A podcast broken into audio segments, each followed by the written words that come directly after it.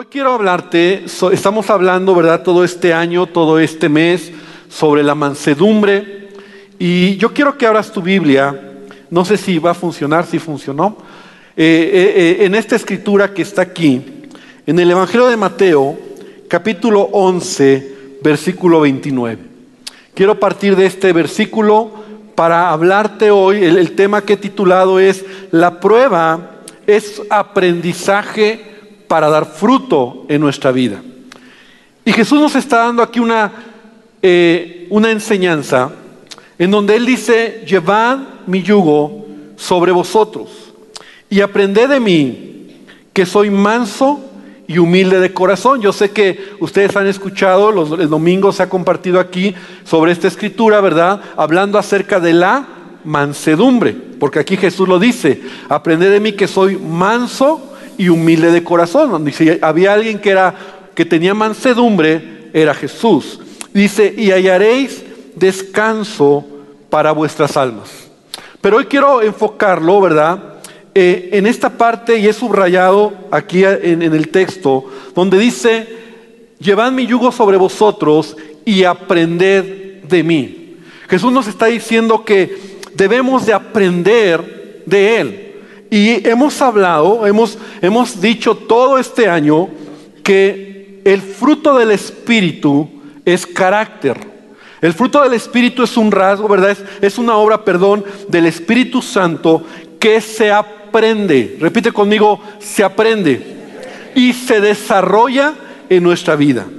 Es decir, es algo que no sucede, no sucede mediante una oración. O sea, tú no puedes decir, Señor, dame, dame mansedumbre y pum, llega sobre ti eso, porque es un fruto del Espíritu Santo. Y si es un fruto, ya lo hemos explicado, es algo que se va desarrollando en nuestra vida. Entonces, es importante entender que tiene que ver con un proceso de aprendizaje en nuestra vida. Es un proceso, es algo que nosotros debemos de aprender. Debemos de, cada día ser más como Cristo.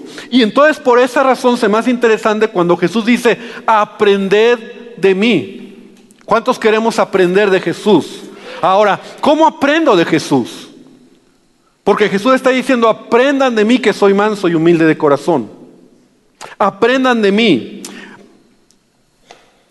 Nosotros podemos ver como también dice al final, dice que soy manso y hallaréis descanso para vuestras almas. Lo he subrayado también. Hallaréis descanso para vuestras almas. De tal manera que cuando tú desarrollas el fruto del Espíritu en tu vida, al final vas a encontrar descanso.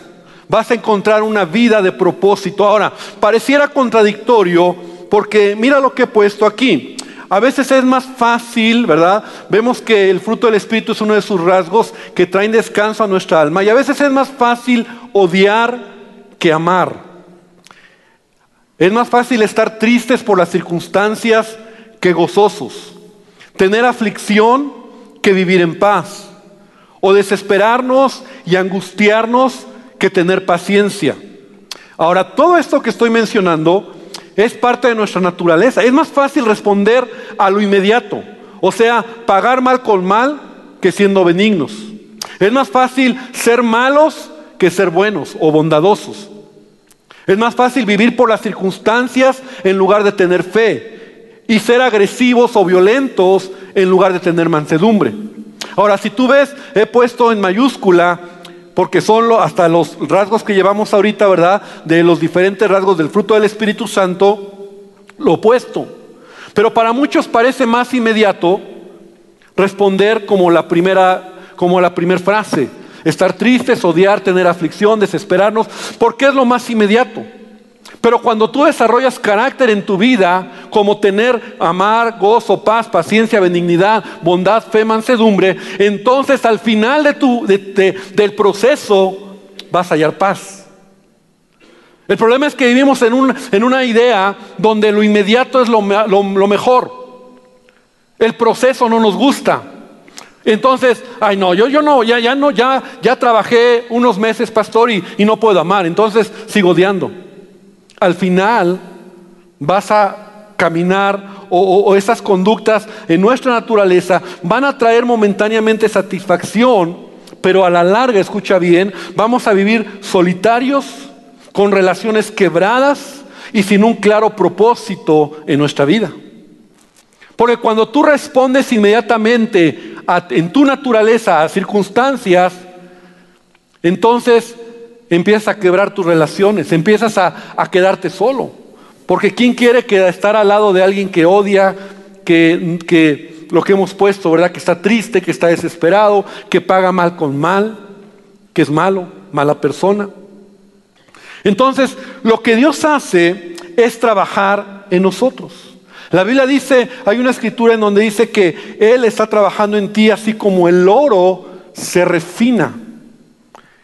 Y también lo compara como el alfarero que trabaja y hace una vasija.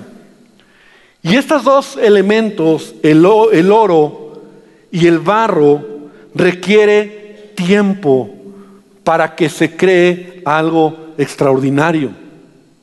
Requiere fuego, requiere dolor, ¿verdad? Si lo pudiéramos decir de esa manera.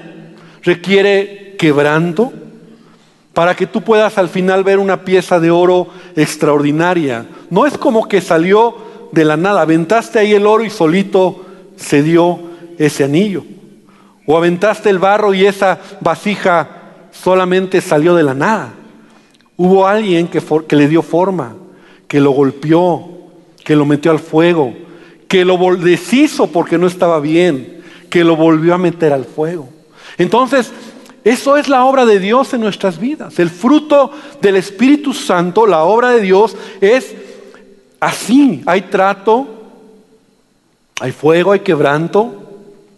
Pero al final dice, ahí en Mateo, ¿verdad? Dice, aprendan de mí, que soy manso y humilde de corazón, y hallaréis descanso para vuestras almas. O sea, al final vamos a encontrar bendición. ¿Cuántos quieren ser bendecidos por Él o vivir una vida de bendición? Amén. Entonces, lo que quiero resaltar también es la palabra que Jesús dice, aprendan de mí, aprendan de mí. La pregunta que hoy quiero hacerte es, ¿de quién has aprendido? Porque todo en la vida se aprende. Alguien un día nos lo enseñó. Alguien te modeló, alguien te enseñó, absorbiste de alguien para bien o para mal. Y te voy a decir algo. Aquellas personas que cuando se enojan, por ejemplo, golpean las puertas, la pregunta es, ¿de quién lo aprendiste? Piensa, a alguien viste, alguien te enseñó que ahora tú lo repites. Aquellas personas que cuando se enojan gritan y maldicen y, tiran y rompen. Yo sé que aquí no hay nadie, no se, no se pongan nerviosos. Pero ¿de quién lo aprendiste? Todo lo que somos, lo que hacemos, lo hemos aprendido de alguien. A lo mejor tú aprendiste a ser un mal esposo. Lo aprendiste y por eso no amas a tu esposa correctamente. Porque tú lo aprendiste de alguien, tal vez tu papá era violento y maltrataba a tu mamá y lo aprendiste. O no aprendiste a ser buen padre o a ser padre. Porque nadie te enseñó. Porque es más, tus padres a lo mejor ni lo fueron buenos padres. Y no estoy aquí para juzgar la vida de nuestros padres, pero todo lo que hacemos lo hemos aprendido de alguien. Si tú examinas tu corazón, entonces te das cuenta que es importante el proceso de aprendizaje en la vida, porque hay cosas que hemos aprendido mal. Repite, repite conmigo, hay cosas que he aprendido mal y las estoy repitiendo. Porque aunque no me gustan a veces, aunque, y, ese es un, rasgo que sucede, ¿verdad? Lo que odiamos a veces de, de nuestras familias cuando somos niños, repetimos el mismo patrón cuando somos adultos. Y yo no sé si tú lo has visto. Entonces dices, ¿por qué soy así? Bueno, porque lo aprendiste, lo viste. Aprendizaje tiene que ver con información, pero también tiene que ver con formación. Aprendizaje tiene que ver con diferentes personas que tú absorbiste de ellos o diferentes, ¿verdad? Lugares donde fuiste y tú aprendiste. Entonces, ¿qué es lo que Jesús está diciendo? Jesús está diciendo, aprendan de mí, que soy manso y humilde de corazón. Entonces, hay esperanza cuando Jesús me dice a mí, aprende de mí, o sea, desaprende lo malo que has aprendido y aprende de Jesús. ¿Cuántos quieren aprender de Jesús? Entonces, para aprender de Jesús tenemos que, que entender, ¿verdad? Ahora, para, para entender esta idea, y hablando acerca de la mansedumbre, que es una mansedumbre, ¿verdad? Hay muchas definiciones, yo sé que aquí hemos oído varias definiciones de lo que es mansedumbre, pero es cuando una gran fuerza se tiene bajo control, ¿verdad? Y el mayor ejemplo es un caballo, ¿verdad? Que es manso. Un caballo que es manso, que teniendo una gran fuerza, poco a poco, ese animal que es fuerte, que es violento, que es salvaje, que muchas veces es eh, difícil poderlo controlar. Eh, hay personas que dedican su tiempo para trabajar con ese caballo. Es decir, todo animal, ¿verdad? Los caballos entran en un proceso para ser amaestrados. Y de hecho, los expertos dicen que lo que tienen que hacer es quebrar la voluntad del animal. Porque un animal, un caballo no, no fácilmente deja ser o, ser manso, porque tiene fuerza, es violento y no lo permite. Yo sé que muchos hemos visto películas o documentales de cómo los caballos en un estado salvaje, ¿verdad? Es difícil poderlos tomar, te pueden matar. Entonces hay un proceso en el cual estos animales empiezan, eh, eh, el, que está encargado de ello empieza a, doblegar su voluntad, a quebrar, ¿verdad? Poco a poco, con, con fuerza, pero también con cuidado, con cariño, porque esa es una característica de los domadores, ¿verdad? Con amor. Y, siempre tú ves que al final hay una, un, un, entendimiento incluso entre el animal y el que ha domado ese caballo. Entonces, cuando ese animal ha sido domado, donde somete su fuerza a su amo, es extraordinario, ¿verdad? Cuando tú ves a un caballo que puede caminar al lado tuyo, que es manso, y esa es la mejor enseñanza o la mejor manera donde nosotros podemos entender, ¿verdad? El proceso de Jesús en nuestra vida. Porque cuando un animal de estos ha entrado en este proceso, al final son animales bellos, que pueden hacer eh, diferentes cosas y, son majestuosos. Pero a veces, cuando no se entra en ese proceso, ¿verdad? A veces terminas mal. Y cuando no aprendes por la buena, aprendes por la mala. Pero a veces es demasiado tarde. Porque es lo que Dios quiere hacer. Quebrantar, de alguna manera, quebrar ese orgullo que hay en nosotros. Y eso se llama un trabajo del maestro donde él quiere dar que él quiere que tú y yo demos fruto. Amén. Entonces, el fruto es un proceso. Aprender de Jesús no es fácil a veces porque Él es el maestro, Él es el que quiere trabajar en tu, en tu vida. Él te va a tomar y Él te va a formar.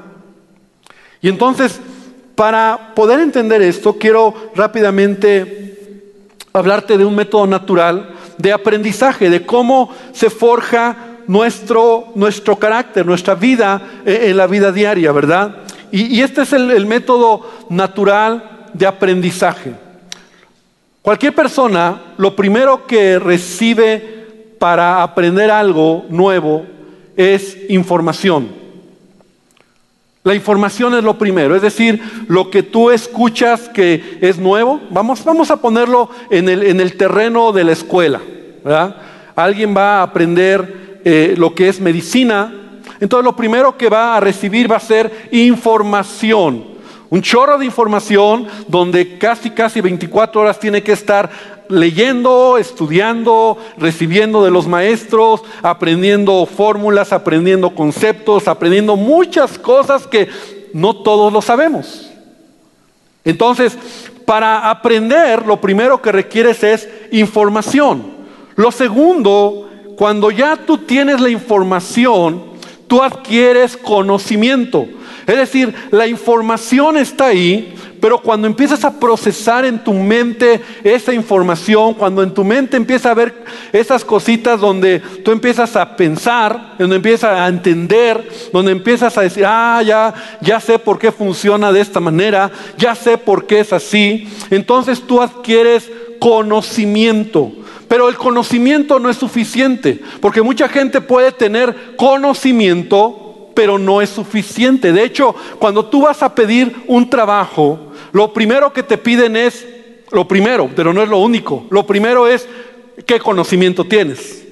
En tu currículum tú pones el conocimiento, es decir, en dónde estudiaste, qué estudiaste, cómo estudiaste, cuánto tiempo estudiaste, hasta dónde tienes conocimiento. Es importante el conocimiento porque el conocimiento te está llevando a un punto de aprendizaje, pero no es suficiente. Y así es en la vida cristiana. Y ahorita lo vamos a ver. Entonces, el conocimiento es bueno, pero enseguida viene la experiencia.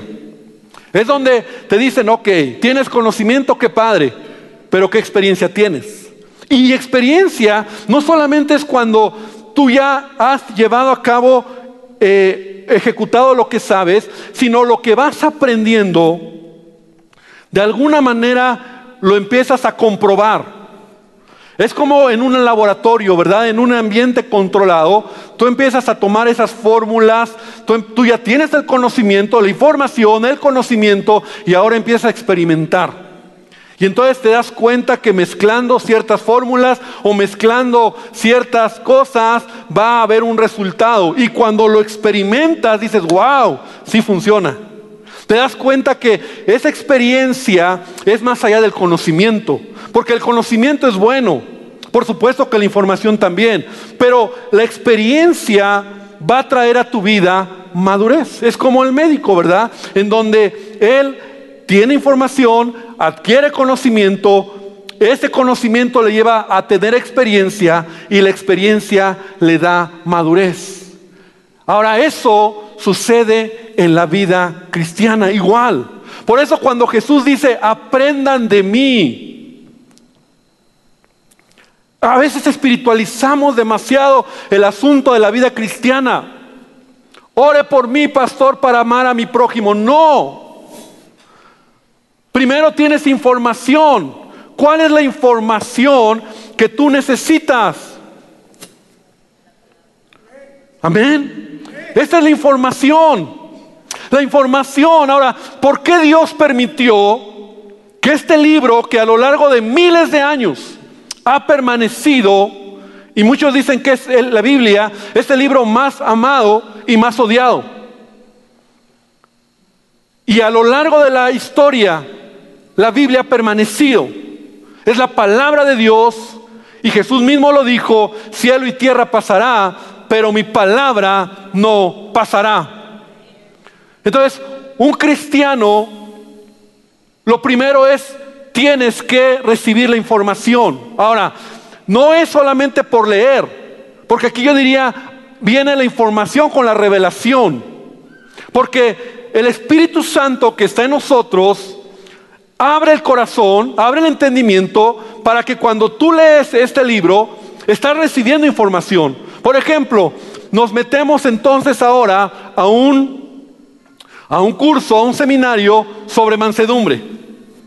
Vamos a hablar de mansedumbre. Entonces, te hemos estado enseñando todo este mes y dando información. Yo solamente te puedo dar información. Y la información es buena. O cuando tú lees la Biblia, o cuando tú oyes una predicación, o cuando tú lees un libro, o cuando tú estás eh, conociendo más de la palabra, tienes información. Y esa información es buena. Ahora, el problema es que muchos ni siquiera tienen información, no leen, no estudian, no meditan en la palabra de Dios. El método de aprendizaje, aprende de mí. Jesús dice, aprendan de mí. Jesús no está físicamente para enseñarte, para modelarte, pero dejó su palabra y él dijo, las palabras que yo les he hablado son vida. Amén. Entonces, información viene del conocimiento. El conocimiento es lo que empieza a pasar en tu mente cuando tú estás oyendo una enseñanza o una predicación. Y ah, bueno, ahora entiendo. Entonces, ok, mansedumbre es someter mi voluntad. Mansedumbre es en donde yo tenía una gran fuerza. No es, mansedumbre no es manso, no menso, ¿verdad? Y, y es someter mi voluntad, quedarme callado aunque otros tengan la razón. Ah, entiendo lo que es el amor. El amor, no, la vez pasada no amé porque yo soy muy violento. Entonces, el conocimiento empieza en tu mente a venir cositas ahí donde tú empiezas a adquirir y a recibir esa, esa información, la palabra de Dios. Ahora, el propósito final es que tú puedas llegar a la madurez. La madurez es cuando ya tú te estás pareciendo más a Cristo, has aprendido de Jesús y entonces te pareces más a Jesús. Entonces, ¿cuál es el punto al que quiero hoy todo esto que, que nosotros podamos ver? Vamos a hablar de la experiencia. ¿En qué punto entra la experiencia en mi vida como cristiano? Porque la información ya la tengo. El conocimiento es lo que, lo que yo proceso en mi mente. Pero ¿cómo adquiero experiencia? ¿Cómo adquiero experiencia como cristiano? Porque es ahí donde yo voy a madurar. Es ahí donde yo voy a ser alguien que ha crecido y entonces yo diría que experiencia le podemos decir que es la prueba que viene en nuestras vidas. Es decir, los momentos donde Dios va a permitir que tú seas probado. ¿Recuerdan que alguna vez hablé acerca de la prueba? La prueba no es mala. De hecho, la prueba Dios la permite en tu vida para probar, para hacerte un examen del conocimiento que tienes. De hecho, así son los exámenes. Las pruebas son para eso. Van a, van a, van a eh, eh, mostrar, tú vas a mostrar qué tanto conocimiento tienes a lo que te han enseñado. Y Dios es así. Las pruebas no son malas. A veces nosotros decimos, ay, es que ¿por qué tengo que pasar una prueba? Y nos da miedo, pero no, hermano. De hecho, las pruebas tienen toda la intención de parte de Dios que tú aprendas.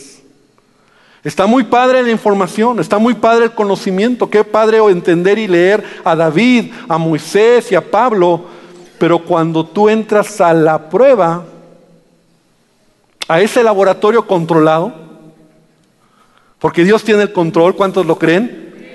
Donde sí tú eres como el conejillo, ¿verdad? Pero Dios tiene el control.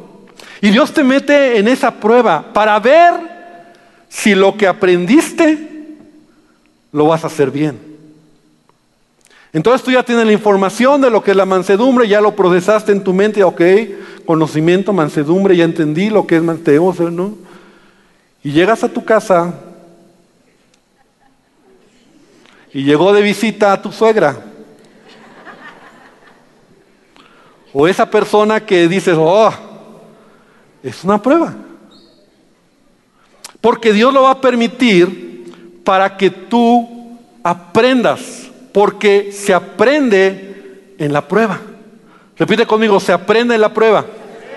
De otra manera no. Y, y cuando se aprende, se madura. Se crece. Porque, ¿sabes? Podemos reprobar la prueba. Y muchos, ¿cuántos hemos reprobado pruebas de Dios? Uh. Las hemos ah, pues, reprobé. Ahora, ya lo decía cuando hablé una vez acerca de este tema, ¿verdad? El que reprueba una prueba pues ahí se queda. O sea, no pasa al siguiente nivel. No, no tiene que ver con cuántos años tienes de cristiano. Ay, pastor, yo tengo 30 años de cristiano. Bueno, a lo mejor tienes 30 años en el primer nivel de cristiano. ¿No? Porque no has pasado el siguiente nivel. ¿Y cómo sé que ya pasé el nivel o estoy pasando niveles? Porque te pareces más a Cristo. Porque las pruebas te ayudan y se repiten en tu vida hasta que aprendas. Por eso Jesús dice, aprende de mí. ¿Cómo voy a aprender de ti, Jesús? Jesús dice muy sencillo, ya te di la información, tienes el conocimiento, ahora te voy a pasar por la prueba. Amar, tener gozo en medio de la adversidad, tener paz. Y ahí vamos. Y, mira, lo interesante en la vida, en la vida cristiana, es que casi, casi nuestro Dios nos sopla, Dios, ¿verdad? Nos sopla los exámenes que vamos a hacer. De verdad. O sea, si tú estás aprendiendo, recibiendo información de mansedumbre, hay conocimiento de mansedumbre en tu mente, ¿de qué crees que va a ser la prueba? ¿Cuántos han estado este año trabajando o siendo probados en los diferentes rasgos del fruto del Espíritu? ¿Por qué? Porque estamos, estamos trabajando, estamos enfocados en ello. Mira qué interesante. Cuando Jesús es bautizado, cuando inicia su ministerio, Jesús es bautizado, recuerdas la historia que está en Lucas, entonces él es bautizado por Juan y cuando él sale del agua, dice la Biblia que se abrió el cielo, ¿verdad? Y, y se oyó una voz que decía, tú eres mi hijo amado en el cual tengo complacencia. Dios habló. Ahora, esta es una información que el Padre dio al Hijo. Tú eres mi Hijo amado, o, afirmó. Afirmó. Tú eres mi Hijo amado en quien yo tengo complacencia. Eh, Jesús lo oyó, no solo Jesús, sino todos los que estaban ahí. Jesús va al desierto, 40 días ayuna, y la primera tentación que recibe de parte de Satanás, ¿qué crees que le dice Satanás? Viene la prueba. Conocí mi información, conocimiento, ahora te voy a probar en esto. Si eres hijo de Dios, ¿te das cuenta? Lo puedes leer ahí. O sea, el Padre dice, tú eres mi hijo amado. Amén, gloria a Dios. Yo soy más que vencedor. Yo soy hijo de Dios. Yo tengo las victorias. Yo voy a hacer mansedumbre. Y llegas a casa y las circunstancias, o a veces Satanás te pone la prueba. A ver si es cierto. Ay, Señor. Y entonces la prueba en dos ocasiones, en estas tres tentaciones que Jesús recibe, la primera y la última, Satanás le dice, si eres hijo de Dios. Está probando, la prueba es de lo que él ya había sido afirmado. Si eres hijo de Dios, haz que estas piedras se conviertan en pan. Si eres hijo de Dios, aviéntate, ¿verdad? Que a sus ángeles mandará para que no caigas. No, la tercera es cuando le dice, todos estos reinos te daré si postrado me adorares. Por ahí está, pero son las tres. Entonces, eso es lo que Dios hace en nuestra vida. Quiero que veamos una escritura más. En 1 de Pedro capítulo 1 versículo 7 en la nueva traducción viviente dice, estas pruebas, estamos hablando de, de las pruebas de que Jesús dijo, aprendan de mí. ¿Cómo aprendo de Él? Mediante la prueba. Estas pruebas demostrarán que su fe es auténtica. Ay, pastor, estoy pasando por una prueba. Por favor, ya no digas, estoy pasando por una prueba. Más bien di, si estoy pasando una prueba, es que tengo el conocimiento y Dios está conmigo y voy a salir adelante. Amén. Él te va a sacar. Las pruebas van a demostrar que tu fe es auténtica. Las pruebas van a demostrar que verdaderamente eres hijo de Dios y a la prueba pretende llevarte a un nuevo nivel. ¿Quién ha pasado un examen en la universidad y te llevó a otro nivel, a otro año? Porque las pruebas tienen ese propósito, promoverte. Las pruebas te maduran. Aquí hay médicos, aquí hay licenciados, que si no hubieras pasado las pruebas que el maestro te puso, no estarías ejerciendo. Tienes la madurez ahora para enseñar leyes. Tienes la madurez para, para recetar o para dar alguna eh, una enseñanza de lo, que, de lo que sabes. Pero no solamente porque es conocimiento, se ha convertido en una experiencia real en tu vida. Así es la vida cristiana. Un creyente maduro es un creyente que está pasando pruebas que demuestran que su fe es auténtica. Dice, está siendo probada de la misma manera que el fuego, ¿te acuerdas del fuego? Purifica el oro. Aunque la fe de ustedes es mucho más preciosa que el mismo oro, entonces su fe, al permanecer firme en tantas pruebas, les traerá mucha alabanza, gloria y honra el día que Jesucristo sea revelado a todo el mundo. Amén. Cuando tú has pasado las pruebas, ¿cómo voy a aprender de Jesús? A través de las pruebas. Él te va a llevar a esos lugares, esos momentos, para que tú aprendas. Tu aprendizaje no se quede en conocimiento, sino en experiencia. Y entonces tú puedes decir, pastor, ahora sé que mi Dios es mi proveedor. Ahora sé que es mi sanador. Ahora sé que es mi ayuda, ahora sé que es mi, mi bandera, ahora sé que Él está conmigo. Porque pasaste la prueba, porque ahora tienes la experiencia. Y porque esa experiencia que Él permite o que Él lleva para que tú tengas, te hace ser un poco más parecido a Él. Quiero terminar leyendo un pensamiento de un pastor que se llama Michael Morrison, que me gustó mucho. Y dice, Dios usa nuestras dificultades como oportunidades para aprender. Incluso Jesús tuvo que experimentar problemas. Hebreos 5.8 dice, aunque era hijo, aprendió, aprendió obediencia por lo que padeció. Si hasta Jesús tuvo que aprender a través del sufrimiento, podemos esperar que sea parte de nuestro programa de entrenamiento también. Vamos a experimentar problemas en la vida, sigamos o no a Jesús. No se trata de no tener problemas, sino aprender de estos problemas. ¿Reaccionamos a los problemas? Es una pregunta. ¿Reaccionamos a los problemas de la manera en que Jesús lo haría? ¿O nos amargamos y buscamos venganza? Aprendemos más sobre el amor cuando amamos a las personas difíciles de amar. Aprendemos más acerca del perdón cuando las personas pecan contra nosotros.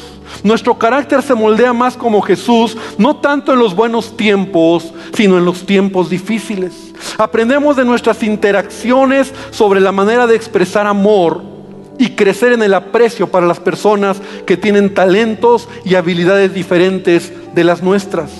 Jesús creó la iglesia no solo para predicar el Evangelio, sino para ayudarnos a crecer, porque eso también es parte de su obra en nosotros.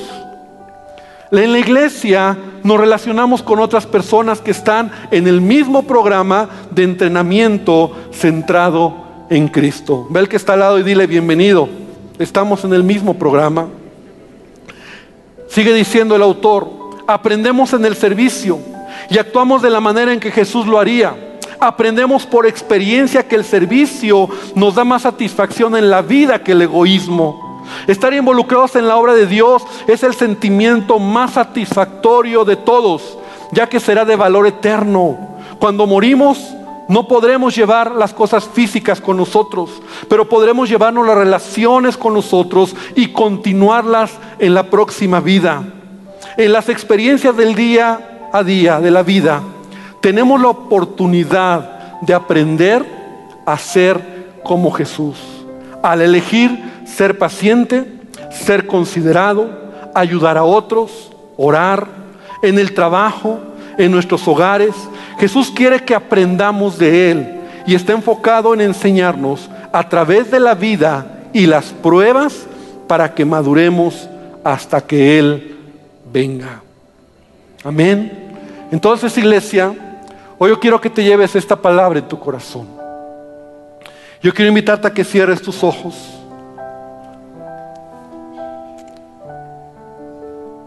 Y hoy vamos a orar.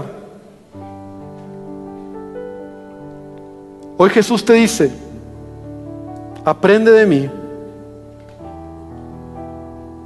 que soy manso y humilde de corazón, y hallaréis descanso para tu vida. Señor, te damos gracias esta mañana. Gracias por tu amor a mi vida, por tu cuidado por tu paciencia, porque me amas, porque aunque muchas veces, Señor, he reprobado la prueba, tú me amas y tú estás esperando que pase esa prueba. Yo quiero ser más como tú. Y quiero que cada rasgo del fruto del Espíritu se desarrolle en mi vida. Quiero tener esa experiencia, esa madurez. Quiero que tú lo hagas en cada uno de mis hermanos. Que no seamos creyentes flojos. Que creamos que todo se va a dar por sí solo. Porque aún la vida no es así. Enséñanos hoy a entender o a ver qué cosas hemos aprendido que no están bien. Porque todo lo que somos lo hemos aprendido de alguien. Y eso que aprendimos de un tío, de un amigo, de un, de un jefe, de un abuelo, de un padre, mal. Que tú nos hables para cambiarlo. Y queremos aprender de ti. Queremos aprender de ti que eres manso y humilde. Queremos aprender de ti, Maestro. Queremos aprender de ti. Y Espíritu Santo, gracias porque estás en nosotros. Porque tú nos empujas para pasar esas pruebas. Porque tú nos recuerdas tu palabra. Porque tú nos enseñas. Porque tú nos animas. Porque tú estás con nosotros.